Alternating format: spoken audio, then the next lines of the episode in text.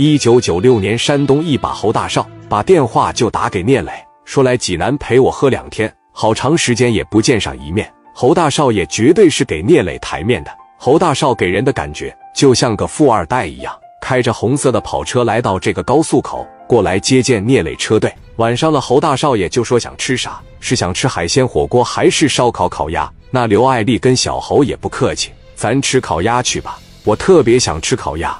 说完，一群人就去了烤鸭店门口，有几个服务员在这迎接。侯少也很大气，直接就给安排了一个大包间。磊哥他们在饭店里边喝了点白的。酒过三巡，小侯想着磊哥他们特意来到济南，不能光是吃吃饭、喝喝酒吧。抬手一看手表，不到十点，小侯就说：“要不然咱蹦迪去吧？要是去的话，咱都不用点女孩，我让懂行情的给咱找点女孩，那全是大学生，个个都是美女。”听完小侯的话，哥几个顿时就来了精神。小侯一瞅，看哥几个都按捺不住了，就说：“那咱们就这么定了，一起去蹦迪去。这饭店前面是一个连锁酒吧。”小侯看人也挺准，他知道一些人是干什么的。一瞅见旁边有个长相不错的女孩，就说：“你那个找几个小妹妹过来。”这女孩一看来了大哥，二话不说，直接就找了能有十四五个女孩，长得也都特别的好看。哥几个一看这情景，都来了兴致，都说着要好好表现表现。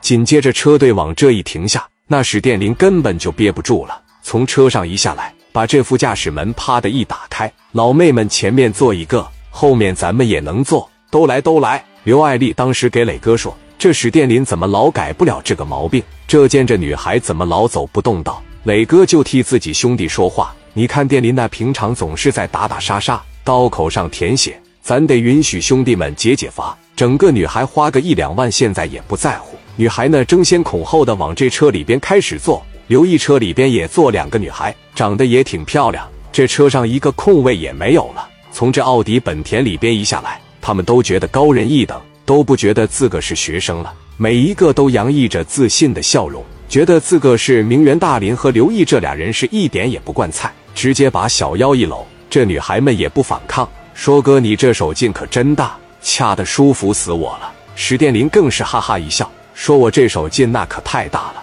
你这奶盒子够不够我捏，还是两码事呢。